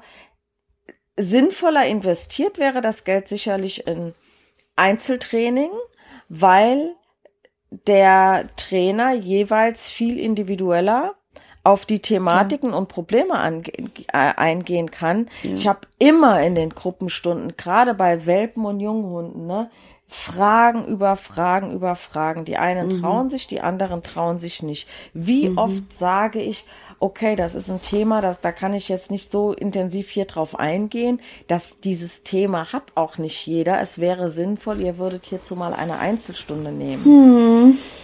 Genau, die das machen, da merkt man auch wirklich nach ein paar Monaten, dass die an einem ganz anderen Stand sind. Ja. Als diejenigen, die das nicht machen. Ich sage immer, ja, ja, wir melden uns, aber manche machen es halt nicht. Äh, ich mache auch niemandem einen Vorwurf. Ich würde nur gerne dahin in, äh, appellieren und ähm, jetzt kann ja der Podcast deutschlandweit gehört werden und nicht nur irgendwie in unseren Regionen. Ähm, mhm. Also äh, lasst euch da gerne mal drauf ein, ähm, mal ein Einzeltraining zu machen und, und macht mal die Erfahrung, was ist denn der Unterschied zwischen einem Einzeltraining und einem Gruppentraining. Ähm, mhm. Und verabschiedet euch ein bisschen von dem Wunsch, auch wenn es in vielen Hundeschulen so angeboten wird, halte ich es nicht für gut, das ist meine persönliche Meinung, wenn in den Junghundegruppen die Hunde immer noch miteinander toben dürfen. Mhm. Weil toben in Anführungsstrichen. Ja, also ich sag ja schon toben und nicht spielen. Ja ne? gut, aber die Leute verstehen unter toben halt immer was Spaßiges, was Tolles. Aber wenn du es dir anguckst, die spielen tatsächlich nicht. Ich habe jetzt erst ein Video nee. geschickt bekommen ähm, von einer weißen Schäferhündin, äh, wo der Mann auch sagt, ja, wir sind jeden Tag im Wald, auch Junghund, ne? Pubertät. Und da tobt die mit anderen Hunden und spielt. Und ich sag, schick mir mal ein Video. was soll ich dir sagen? Nix begrenzt. Sie hat den anderen, ein Rüde, ständig gestoppt, begrenzt, sich quer davor gestellt. Dann es war eine lustige Sequenz, hat sie es hinter einem Baum gemacht. Was macht der Rüde? Er fand das dann natürlich so Stückchen Stück für Stück immer blöder, hat markiert und sie dabei angeguckt, ne? Die Leute haben sich kaputt gedacht, ach, guck mal, wie niedlich unterm Baum ein Techtelmechtel. Nee, nee, die hatten die ganze Zeit eine Auseinandersetzung. Die Beine waren zwar schon relativ platt, weil die da aber, was weiß ich, schon zwei Stunden unterwegs waren. Ach so, und dann ist der Rüde an Frauchen zu dich dran, zack, ist sie durch, hat gesplittet. Das sehen die Leute nicht. Die denken Nein. wirklich, es ist ein nettes Spiel. Also ich habe da nicht viel Spiel gesehen. Es war die ganze Zeit begrenzenden Maßregeln und äh, Einnorden und äh, ja. Und sowas laufen zu lassen. Und dann sind wir wieder bei dem Thema. Und ich gucke zu als Mensch. Ich dulde es. Ich greife nicht ein. Ja, wozu führt ja. das? Der Hund weiß nicht, dass der Mensch das nicht versteht. Der nee. sagt sich, okay, wenn ihr das nicht regelt, dann muss ich das ja regeln. Ja, alles in Ordnung. Mhm. Weißt du, was mir gerade noch einfällt, ähm, das wollte ich vorhin noch sagen, weil es vorhin ging ums Kuscheln und den Hund lieben und so. Ähm, da ist mir gerade was eingefallen, ach Gott, ja, äh, das rührt mich immer noch so im Nachhinein. Mein Hund war kein Kuschelhund. In der Phase, wo es zwischen uns so kacke lief. Und er das Gefühl hat, er muss auf mich aufpassen in jeder Lebenssituation. Er muss mir hinterherrennen. Er muss gucken, dass mir im Haus nichts passiert. Er muss draußen alles von mir fernhalten, was aus seiner Sicht gefährlich war. Hat dieser Hund sich kaum kuscheln lassen. Das fand ich sehr schade, weil er hatte halt ein schönes, weiches, langes Fell und ich hätte so gerne mit ihm noch viel mehr gekuschelt. Nee, das wollte der nicht. Als es zwischen uns besser lief, und es hat ja wirklich auch eine ganze Weile gedauert, war der nachher echt verschmust und das war so schön für mich. Also es ist mir dann auch erst später klar geworden, dass ich so dachte, ja Mensch, guck mal, der hat, das hat sich total geändert zwischen uns. Der hat jetzt den Kopf frei zum Schmusen. Er kann sich jetzt darauf einlassen, weil er nicht ständig auf Hab acht ist und guckt, huh, muss ich jetzt Frauchen hier irgendwie beschützen. Und das hat mir vor einer Zeit auch mal ein Mann erzählt, der hat gesagt, weißt du, was das Allerschönste ist? Wir können mit dem jetzt schmusen. Mhm. Er mag es. Er lässt sich drauf ein, aber das hat damit zu tun. Bei Hawk war das exakt genauso. Also mhm. der, der hat schon auch sich streicheln lassen und so schmusen lassen, aber was ich bei dem nicht konnte, war so den in den Arm nehmen oder den Kopf mal auflegen, wenn man halt nebeneinander ja. lag. Dann ist der aufgestanden weggegangen. Ne? Der hat mich jetzt nicht bedroht oder so. Aber das wollte der nicht. Und, so was bei Tommy ähm, auch. Und genau. ganz zum Schluss, der hatte ja durch die damalige Magendrehung und so, hat der das letzte Jahr nicht mehr im Schlafzimmer geschlafen, sondern ich habe tatsächlich mit dem im Wohnzimmer auf einer großen Matratze gepennt, weil er die Treppe nicht mehr rauf und runter laufen konnte durch jo. diese riesige Narbe ja. nach der Magendrehung. Und ähm, da habe ich mit dem Löffelchen gelegen quasi so, ne? Der Hund lag vor mir, ich einmal den Arm um ihn und das war gar kein Problem. Aber ähm, ich würde sagen, es liegt nicht nur daran, dass er den Kopf dafür frei hat, sondern es liegt auch daran, dass der Ranghöhere entscheidet, wann lässt der ähm, Nähe zu und wann fordert er Distanz ein. Natürlich, natürlich. Es geht wieder um das Thema, ich entscheide das. Mhm. Ne? Ja, ganz genau. Aber das ist mir gerade nochmal so eingefallen, dass das für mich damals echt äh, ja, eine sehr rührende Geschichte war, dass ich so merkte, es läuft nicht nur besser zwischen uns, er lässt sich nicht nur besser führen und anleiten und vertraut mir immer mehr, sondern da ist zwischen uns auch eine Menge passiert in der Richtung. Es war voll schön. Ja, unsere Hunde. Okay. Ja, und wir waren jetzt eigentlich noch bei den Junghundgruppen. Du hast ja im Prinzip genauso, denke ich auch, schon ganz viel gesagt. Und ich muss dann einfach nochmal dazu sagen, ich höre es jeden Tag. Äh, das ist jetzt zur Zeit aufgrund der hohen Hundepopulation oder der ständig immer noch steigenden Hundepopulation tatsächlich dann auch noch so ist, dass in den Hundeschulen viel zu viele Hunde in eine Gruppe gestopft werden. Und wenn du dann 17 Hunde in einer Gruppe hast, höre ich tatsächlich, 17 Hunde in Berlin. Mhm. Ja, gibt gut Geld. Gibt gut Geld, genau. Also wirtschaftlich ist es natürlich super. Äh, aus hündischer Sicht ist es ein Fiasko. Ja. Weil wer will denn da was regeln und eingreifen? Du verlierst ja da kompletten Überblick. Über sechs Hunde habe ich den noch, aber dann hört's auf. Ich wollte gerade sagen, und bei sechs Hunden, ich hatte Schon ähm, anstrengend. kürzlich eine Junghundegruppe, die war komplett aus Teilnehmern zusammengestellt, die vorher nicht in der Welpengruppe waren. Mm, mhm. Ich habe mit allen vorher einen Ersttermin gemacht, um die kennenzulernen.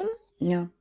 Ähm, oder eben, äh, ne, die Gruppe hat gerade angefangen und dann hat man direkt im Anschluss irgendwie in, in eine Einzelstunde gemacht.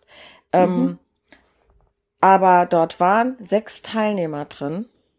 Das ist schon schwierig. Weil du hast Hunde, die sind in der Pubertät, die Leute hatten vorher keine Anleitung. Wenn du dann den ein oder anderen Hund drin hast, der so ein kleiner Chaot ist, der mhm. ähm, rumkläfft die ganze Zeit, weil er es nicht, äh, nicht leiden kann, dass er angeleint ist, mhm. dass er an einer Stelle warten muss und die Menschen haben den den Sinn vorher nicht gesehen, erlebt man ja auch Ersttermin, ne? Äh, Hund an der Leine. Ja, die Leine wird am besten so lang gemacht, dass der Hund überall hingehen kann. Und ich hatte mhm. gestern noch im Stadtpark ähm, zwei Termine mit Kunden.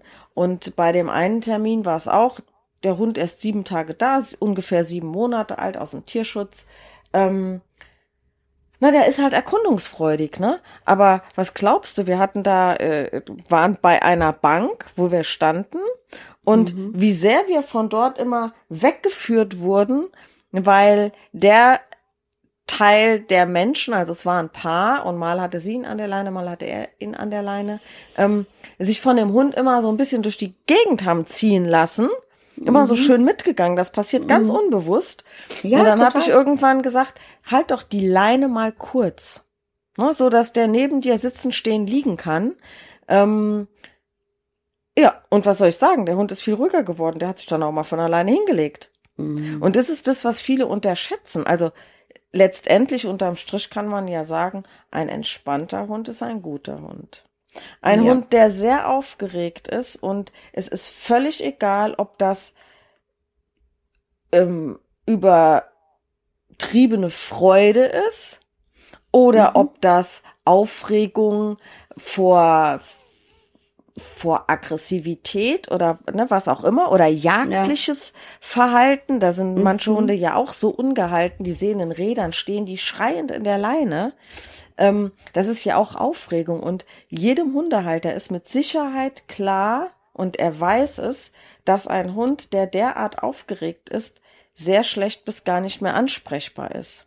Ja. Und was willst du dann erwarten, Ne? Also, was passiert denn dann meistens? Die Menschen sagen 17 Mal den Namen des Hundes, ähm, zuppen ein bisschen an der Leine, bewegen mhm. sich mit dem, versuchen die Aufmerksamkeit zu kriegen, schnalzen mit der Zunge. Und all das führt ja nur dazu, dass der Hund sich erst recht leisten kann, den Mensch zu ignorieren, weil der buhlt ja um meine Aufmerksamkeit. Mhm. Das heißt, mhm. was ich da ganz häufig sage, ist wirklich, Bleib einfach stehen, halt die Leine kurz und lass den Hund selber mal auf den Trichter kommen, dass so wie er sich gerade benimmt, nichts passiert. Und wenn Ganz er das genau. rafft und sich dann mal den Mensch, also zu dem Mensch aufschaut, dann ist er auch wieder ansprechbar. Und dann ja. kann ich mir diese ganzen Diskussionen sparen und bringe dem Hund nicht bei, ähm, bitte, bitte guck doch mal nach mir. Ich hätte so gern ein bisschen Aufmerksamkeit von dir, ja, weil eigentlich so klein damit. Ja. Und ich glaube, ich hatte es auch schon mal in einem Podcast erzählt. Mich fasziniert immer wieder, wie die Obdachlosen in Berlin, die ich manchmal beobachte, wenn ich Zeit habe, wie die mit ihren Hunden umgehen. Weil da passiert nämlich genau das. Die gehen ihres Wegs und der Hund folgt, weil die sind ja selber mit Nahrungsbeschaffung, mit Schlafplatzsuche beschäftigt, was natürlich dem Hund sehr entgegenkommt, weil das macht er ja, ja. auch. Und dann gucken die sich nicht 20 Mal um, ob der da ist oder locken mit Leckerlis. Nein. Nee, die gehen einfach. Nicht mal an der Ampelkreuzung geht da der Blick nach hinten. Die erwarten von dem Hund, für, äh, folge uns, bleib in unserer Nähe, dann können wir dir auch mal was zu fressen geben und äh, Schlafplätze ja. sorgen wir für, aber da kannst du dann mit unter die Decke kommen, alles gut. Aber die sind nicht ständig am Buhlen und bitten und betteln. Es ist viel und das natürlicher, ist halt der, der, Umgang. Total. Die, die waren bestimmt nicht in der Hundeschule. Nein. ähm, und, und ich glaube nicht nur Obdachlose. Ich war Nein, ja war nur ein Beispiel. leider im Gegensatz zu dir, du bist ja regelmäßig in Berlin. Ich war bisher nur einmal in Berlin und da habe ich eine Situation ja, ähm, da habe ich eine Situation beobachtet, die hat mich so nachhaltig beeindruckt, dass ähm, ich, äh, keine Ahnung, in welchem Stadtteil das war. Auf jeden Fall sehe ich, dass da ein jüngerer Mann läuft und hinten dran läuft ein Hund. Mir war erst nicht klar, dass die zwei zusammengehören. Mhm. Dieser Mann geht einmal quer über die Straße in so ein Ecklädchen rein, so ein, keine Ahnung, Tante Emma Laden irgend oder so ein, so ein Kiosk, irgendwas war das. Mhm. Er hat sich nicht nach dem Hund umgedreht, er ist nicht stehen geblieben, er hat ihn nicht angeguckt, er hat ihm nichts gesagt. Der Hund hat vor dem Laden gewartet. Dann kam der Typ wieder raus, der hat den Hund nicht angeguckt, der hat nicht mit dem geredet. genau. Gar nichts. Der ist einfach weitergegangen und der Hund latscht ihm hinterher. Und erst da wurde mir klar, dass die beiden ein Team sind. Und was für ein tolles Team. Und was ja. für ein tolles Team. Und ähm, Ach, Wahnsinn, ich meine, ja. so, so Sachen beobachte ich seitdem immer mal wieder. Mhm. Und wenn man sieht, dass Hunde an lockerer Leine oder auch ohne Leine folgen, haben diese Hunde immer eine entspannte Körperhaltung. Ja. Oder eine entspanntere. Wenn ja. ich aber sehe, dass ein Hund vorläuft, auch ein Hund, der vorläuft, kann mal entspannt sein. Das ist ja immer alles je nach Hund. Das war ja der Spruch in unserer Ausbildung. Ne? Alles wird je nach gut Hund, und je nach Mensch. Hund. Genau. Ähm, aber in aller Regel sind Hunde, die vorne laufen, die sind häufig mit dem, was sie da vorne regeln müssen, überfordert, weil derjenige, der vorne läuft, ist derjenige, der Entscheidungen treffen muss, der die Verantwortung trägt und der für die Sicherheit derer zuständig ist, die hinten dran folgen. Mhm. Und wenn ich jetzt einen coolen, souveränen Hund habe, den nichts juckt und der mhm. läuft vor mir, ne, der geht an jedem vorbei, der interessiert sich für keinen Hund, na ja, was soll's. Ne, aber das sind ja die wenigsten Hunde. Das ja. heißt, und jetzt fängt mein Hund an zu kläffen, der fängt an zu ziehen, weil er irgendwas regelt, weil er weg will, weil er hin will, wie auch immer. Und das ist das, was dem Menschen ein Problem macht. Ja, aber ich schicke den Hund in die, ich sag mal, Problemzone und sag, mach mal da vorne. Ne? Ich sag mal, der rennt ins offene Messer, ja, genau. Ja, da muss sich auseinandersetzen als erstes. Richtig. Ja. Ne, auch wenn, auch wenn niemandem das bewusst ist, ähm, genauso wie, wie den wenigsten Menschen bewusst ist, dass der Hund sie in der Wohnung kontrolliert, wenn er hinterherlatscht oder wenn er sich irgendwo hm. so platziert, dass er immer alle im Blick hat und mitkriegt, wer geht an mir vorbei, wo geht der hin? Ah, okay, da. So. Ähm, haben wir, glaube ich, auch schon mal irgendwo angedeutet.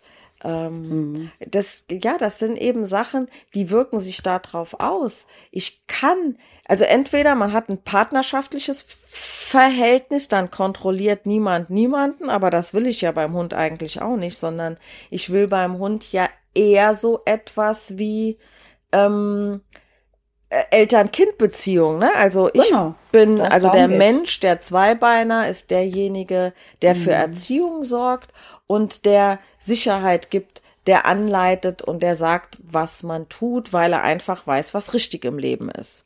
Genau. Und ähm, es kann nicht sein, dass das Kind die Eltern kontrolliert. Aber wenn ich zulasse, dass der Hund mich kontrolliert, dann fühlt er sich nicht mehr in der Kindrolle, sondern dann fühlt mhm. er sich in der Elternrolle und somit in der Rolle, der erziehungsberechtigt ist. Und ähm, wir machen ja äh, immer mal wieder ähm, solche Tests, nennt sich ähm, Wechsellauf. Genau, Wechsellauf, Dankeschön.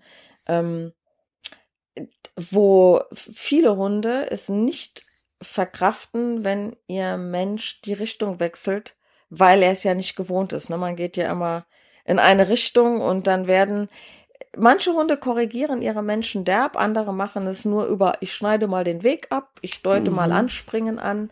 Ähm, aber bei manchen wird das schon ein bisschen heftiger. Ja, und das ist wieder das Thema, der Mensch bekommt von seinem Hund keinen Freilauf. Der ja. Hund sagt, nein, du rennst hier nicht über die Wiese. Und im Umkehrschluss macht der Mensch das aber mit seinem Hund und sagt, beweg dich, renn ja. mal rum, schnüffel überall. Aber wenn ich den Spieß umdrehe, deswegen machen wir ja diese ja. Tests, dann sagt der Hund, nee, nee, nee, nee, nee, ich habe das Recht hier überall rumzulaufen, alles abzuchecken. Ich kann hier rennen so schnell wie ich will, aber du bleibst mal bitte schön stehen, weil sonst verliere ich die Kontrolle. Genau. Und dann sind die Menschen echt immer äh, ziemlich überrascht, wenn die dann mitkriegen, ey, guck mal, das darf ich nicht, der erlaubt es mir nicht. Und dann wird sehr wohl schnell klar, dass der Hund in dieser erzieherischen Rolle ist. Und dann auch in der Pubertät, wo er selber mit sich zu viel zu tun hat, das ist fatal. Ja. Freies, genau. ungehemmtes Bewegen ist ein Privileg. Privilegien Absolut. haben ranghohe letztendlich. Haben wir ja genau. ganz am Anfang schon gesagt, ne? Genau. Der an der Spitze einer äh, Gesellschaft, einer Gruppe genau. steht, der hat im Prinzip äh, auch Privilegien äh, für sich zu verzeichnen. Und wenn ich die genau. Privilegien alle dem Hund zugestehe, ja, dann denkt er halt auch, er ist derjenige, der Verantwortung trägt. Dann ist er sich sehr sicher, dass es so ist. Ja, man sieht es ja dann auch. Ach, Carola, ähm, es ist wie immer, wir könnten noch fünf Stunden, wir können wahrscheinlich noch zwei Tage darüber Genau, ich habe auch gerade ne? auf die Uhr geguckt, die Stunde ist um. Aber was ich vielleicht zum Schluss unbedingt noch sagen möchte zu diesem Thema ist, ähm, dass es jetzt auch sehr, sehr, sehr, sehr wichtig ist, den Hund nicht nur über Regeln und Grenzen und Begrenzen und ich lasse den nicht so viel frei entscheiden und draußen frei rumlaufen, ähm, erziehen sollten, sondern, was auch ganz wichtig ist, mit dem Hund sinnvolle Beschäftigungen, vor allen Dingen auch draußen durchzuführen, also so eine gemeinschaftliche Jagd zu initiieren, wo ich dem Hund zeige, ey, ich habe tolle Ideen und ich habe Ahnung, wie man Beute macht und da in dem Gebüsch kannst du mal suchen, da ist was und ihn dabei auch anleite und schicke, Ja. ihm auch beibringe, du beherrschst dich, wenn was fliegt und rennst nicht direkt hinterher, diese Selbstbeherrschung. Oh, Impulskontrolle, so wichtig. Impulskontrolle ist ganz wichtig. Dann, ich kann dem Hund auch mal schwierigere Aufgaben stellen, äh, um seine, ähm, um, um, um selbstsicherer zu werden. Also ich lasse nicht alles laufen, im Gegenteil. Ich äh, gebe ihm bestimmte Dinge vor und ähm, er wird damit viel sicherer draußen, weil wir haben ja gesagt, er ist jetzt so unsicher durch ganz viele verschiedene Faktoren und das mit mir zusammen unter meiner Anleitung. Deswegen sage ich jetzt wirklich oft, Leute, wir haben ja das Thema schon mal gehabt, Spaziergang, geht nicht spazieren, macht einen gemeinschaftlichen, sinnvollen Jagdausflug, wo der Hund mit euch ganz viele schöne Sachen erlebt und ihr den dabei anleitet, wie suche ich Beute. Genau, Spielzeug, ein Futterbeutel, Futter, was auch immer. War, glaube ich, unser Podcast Nummer zwei. Das, das glaube ich auch. Mensch ich auch. versus Hund, oder? Hieß Der der Spazier, ne, war das nicht äh, Spaziergang? Lustig, wir wissen selber nicht mehr, wie Ach, die Dinger heißen. Hä? Äh, na, zumindest haben wir ja da besprochen, es ging ums Thema Spaziergänge, dass unsere Bedürfnisse quasi konträr sind zum Bedürfnis des Hundes. Der will jagen, der will das Genau. Territorium erkunden, der will sich fortpflanzen, haben wir alles schon besprochen. Wir wollen eher die Seele baumeln lassen und die frische Luft genießen, quatschen, uns was angucken. Ja, da muss ich aber gucken, dass ich äh, dabei nicht vergesse, dass der Hund ja auch Bedürfnisse hat. Und da ich ja mit ihm unterwegs bin, muss ich auch dafür sorgen, wenn ich nicht will, dass er Dinge macht, die blöd sind, dass die Bedürfnisse dann auch gestillt werden und dass ich ihm halt sinnvolle Alternativen anbiete zum Jagen, zum äh, Anpöbeln von Leuten, zum ähm, Fortpflanzen, was er ja in der Regel nicht tun soll. Also muss ich ihm schon irgendwas anbieten, was für ihn sehr, sehr sinnvoll und wertvoll ist und wo er Spaß dran hat. Und das muss man halt auch rausfinden. Ne? Was ist das? Dafür ist halt auch eine Hundeschule ganz äh, sinnvoll, dass man da gemeinsam mal guckt, was gibt's für Möglichkeiten der Beschäftigung und sich da ein bisschen Rat und Ideen holt, weil Abwechslung ist natürlich auch sehr, sehr wichtig, dass man da ein bisschen kreativ ist. Und das äh, finde ich ist eine ganz, ganz, ganz wichtige Sache, ähm, dass ich da halt auf die Art und Weise auch ganz viel Einfluss auf den Hund kriege. Ich meine, letztendlich kann man sich ja ein bisschen auch daran orientieren, was, was würde ein Hund so machen. Ne? Also zum Territorialverhalten haben wir ja auch schon besprochen, gibt es nicht wirklich Alternativen. Also ne, das wollen wir selber machen, ähm, also abchecken und so weiter. Aber was ist denn neben dem, ne, wir haben ja vier Motivationen beim Hund und was ist denn neben dem Sexualverhalten, was jetzt durch die Pubertät natürlich rauskommt, wird eben auch das Jagdverhalten geweckt. Ein Hund geht als Ja. Welpe noch nicht jagen. Da fängt man erst mit der Pubertät ungefähr an, dass man mit Jagdausflüge macht und ähm, jetzt kann ich ihm Alternativen auch zum Jagen geben, weil das ist in jedem Fall für einen Hund sinnvoll. Und bei dem einen Hund kann das ein ordentlich gut aufgebautes F- Futterballtraining, äh, Futterball, Futterbeuteltraining sein. Ich hatte gleichzeitig im Kopf, dass Ballspiele jetzt nicht ganz so geeignet sind. Das heißt aber nicht, dass ich komplett gegen ein Ballspiel bin, aber werfen, bringen, werfen, bringen und das möglichst noch mit Ballschleuder. Ähm, und der Hund wird ganz gaga und rennt schon los, wenn ich die Ballschleuder nur schon nach hinten nehme. Das darf es nicht sein, weil damit fördert man Jagen. Ich höre immer mal wieder, dass Menschen sagen, ach wie, ähm, ich habe gedacht, man darf sowas apportieren mit dem Hund gar nicht machen oder Ball spielen darf man nicht, weil der Hund dann sein Jagdverhalten fördert. Und dann sage ich, jein. Ne, wenn ich keine Impulskontrolle reinbringe, dann fördere ich Jagdverhalten. Wenn ich aber Impulskontrolle trainiere, sprich der Hund muss lernen, ähm, er muss das aushalten, wenn da was fliegt. Ich kann ihn, auch wenn er unterwegs ist und sucht das oder rennt hinterher, stoppen oder abrufen, dann trainiere ich ja genau solche Dinge. Und deswegen ist für mich tatsächlich immer ein Apportiertraining das sinnvollste an Beschäftigung. Wenn ich dann noch ein bisschen mehr Zeit investieren will und auch mal was extra machen will, dann ist vielleicht noch mal sowas wie aktuell ja sehr ähm, äh, beliebt auch das Mandrailen Ja. ähm, oder eben mal eine Fährte zu legen. Ne? Das heißt, mhm. es ist ja ein, ein jagdliches Training, was ich mit dem Hund mache, nur mit dem Unterschied, der Mensch gibt die Beute und die Spielregeln vor. Genau. Ich leite an und ich führe auch beim Spiel. Und das mit dieser Selbstbeherrschung, Steadiness, ne, diese Zurückhaltung üben, das kann ich am besten über solche Spiele machen. Ähm, und ein Hund soll lernen, und das ist für mich super wichtig, dass er nicht, wenn sich ein Objekt bewegt, direkt hinterher stürzt. Kann auch mal richtig doof enden, wenn Kinder losrennen oder mit oh. dem Ball spielen. Der muss lernen, dass er erst losstartet, wenn ich ihm mhm. das Go gebe. Und das, äh, deswegen finde ich diese Spielchen super wichtig und es macht für den Hund dann auch viel mehr Sinn, meine Kommandos zu befolgen. Dieses stupide Grundgehorsamstraining, das ist für den Hund so sinnfrei. Mhm. Aber wenn ich es einbaue in dieses jagdliche Spiel und sage, du bleibst hier an der Stelle sitzen und dann werfe ich dir was oder verstecke dir was oder lege mehrere Sachen in irgendwelche Verstecke und schicke dich dann genau an die Stelle und ich helfe dir beim Suchen, ich unterstütze dich bei diesem jagdlichen Spiel. Das ist ja. für die ganze Geschichte so wichtig und so sinnvoll. Das ist Kopfarbeit, das ist Absolut. körperlich rennen lassen, wenn ein Hund apportieren kann, ne? Und ich bin mit dem auf dem Spaziergang und ich bin ja jetzt nun mal nicht mehr wie früher dafür, dass ein Hund möglichst viel freilaufen kann.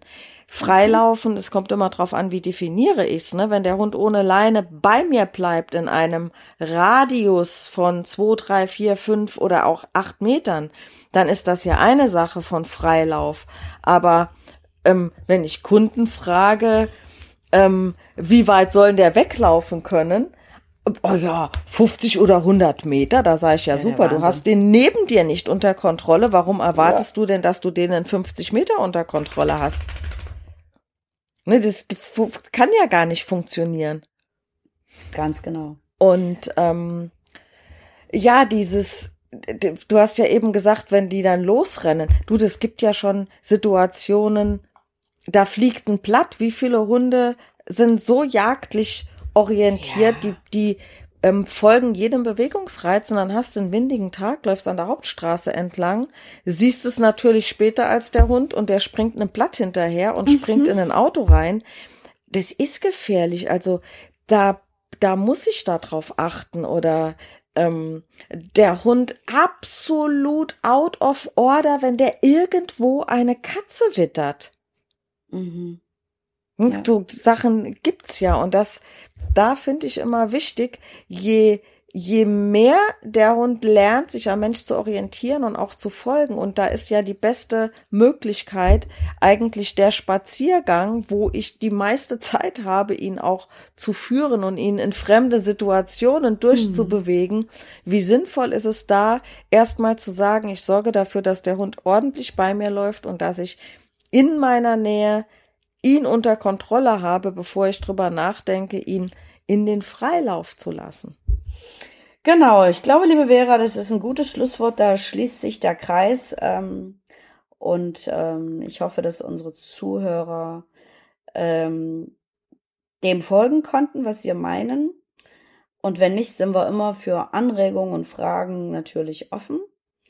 Und ja, dann müssen wir uns jetzt halt nur ein neues Thema überlegen für den nächsten Podcast. Aber dieser hier ist, ist es dir bewusst, liebe Vera, der letzte in diesem Jahr? Ja, es ist ja. so flott. Und der letzte, zacki, zacki. der letzte in diesem Jahr, wo ich unter Martins Martin Flagge. Rütter auftrete. Ich weine dem Ganzen ja schon so ein bisschen hinterher. Und das war eine ja. sehr schöne Zeit, vor allem die Zeit damals in Erftstadt, äh, Ausbildung und oh, ja.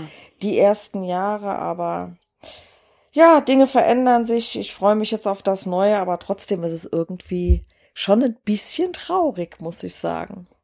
Naja, aber. Bei mir ist noch ein bisschen hin, aber mir wird es auch immer bewusster, dass es nicht mehr allzu lange unter dem Namen Martin Rütter auch bei mir laufen wird. Und genauso wie du war ich sehr, sehr gerne Teil dieses Netzwerkes und habe diese gerade diese Anfangszeit sehr genossen, weil wir hatten ja noch das Glück, dass wir sehr äh, familiär äh, und intim mit Martin, also intim mit Martin sein konnten. Gott, das an. Schneid es weg! Nein, also es war einfach so eine schöne familiäre Atmosphäre. Wir haben ihn sehr viel live erlebt und von ihm so unheimlich viel gelernt. Ja. Und er hat mich damals so sehr beeindruckt mit seiner Gabe, die Körpersprache des Hundes zu lesen, ja. zu verstehen und zu, zu, übersetzen. Also ich war, bin immer noch sehr, sehr glücklich, dass ich das, äh, dass ich mich damals so entschieden habe. Und das war echt eine saugeile Zeit, um das mal zu sagen. Ja, ja auf aber jeden jetzt Fall. Um, Wollte ich Wege. auch nicht missen. Außerdem Nein, hätten wir uns sonst nicht kennengelernt. Na, das wäre ja erst ein Verlust. Also kann ich mir überhaupt nicht mehr vorstellen. Ja. Ich bin für jede Begegnung sehr dankbar und besonders natürlich für solche engen Kontakte und Freundschaften, so wie mit dir und oder mit der Wiebke die ja auch nicht mehr im Netzwerk ist, aber trotzdem. Die könnten wir doch eigentlich mal einladen bei einem unserer nächsten Podcasts das oder so. Das machen wir. Und ich weiß, dass wir uns, glaube ich, nächste Woche per Zoom treffen. Mhm. Da behalten wir das mal im Hinterkopf. Ja, Wiebke Böge äh, aus Gifhorn, die auch eine super tolle Trainerin ist und die das mit diesem Ruhe in den Hund reinbringen so sensationell beherrscht. Äh, die, die laden wir mal ein. Das ist, glaube ich, eine sehr, sehr spannende Runde. Siehst du, haben wir noch viele gute Ideen. Ja. Och, es wird nicht. Gast. Es wird nicht langweilig, sag ich Nein, mal. gar nicht. Liebe okay. Vera, ich drück dich. Ich wünsche dir eine traumhaft schöne Weihnachtszeit und einen guten Rutsch ins neue Jahr. Und dann sehen wir und hören wir uns in alter Frische wieder. Und bis dahin alles Liebe. Dankeschön, das wünsche ich dir und deinen Liebsten auch. Du hast ja Dankeschön. jetzt nun mal ein bisschen mehr Familie um dich geschart mit Kindern, Enkelkindern und so weiter. Das ist ja, bestimmt ein etwas belebteres Weihnachten. Ich bin, wenn alles gut läuft und es Corona-mäßig trotz allem geht, ähm, in kleiner Runde unterwegs. Ähm, mhm. Weiß noch nicht genau wohin, aber ganz gerne irgendwo hin, wo es ein bisschen schöneres Wetter ist als hier. Vielleicht besuche ich eine Freundin, die in Italien lebt. Ach, schön. Ähm, und vor allen Dingen wünsche ich, und ich bin mir sicher, ich spreche da auch für dich, dass wir das unseren Zuhörern natürlich auch wünschen. Dass sie mit ihren Familien und ihren Vierbeinern ähm, ein ja, eine schöne, eine schöne noch Vorweihnachtszeit haben. Ja. Noch ein paar Tage, bis der Podcast rauskommt und ähm, in alter Frische dann in 2022 uns wieder zuhören. Genau. Also habt alle eine schöne Zeit, versucht zu genießen, auch wenn das vielleicht gerade für den einen oder anderen nicht so einfach ist, aber ähm, gerade so Familie und Kinder und Hunde finde ich, die geben unheimlich viel Kraft und Energie und ganz viel Freude. Und ich bin so dankbar für alles, was da in meinem Leben ist. Und wie gesagt, mit meinen Enkelkindern finde ich ja Weihnachten immer besonders süß und schön. Und die glauben das alle noch mit dem Weihnachtsmann. Das ist so süß. Ja. Und die Zeit geht so schnell vorbei. Und dann, ach ja, es ist immer noch schön, aber mit den Kleinen, das ist echt so ein Geschenk.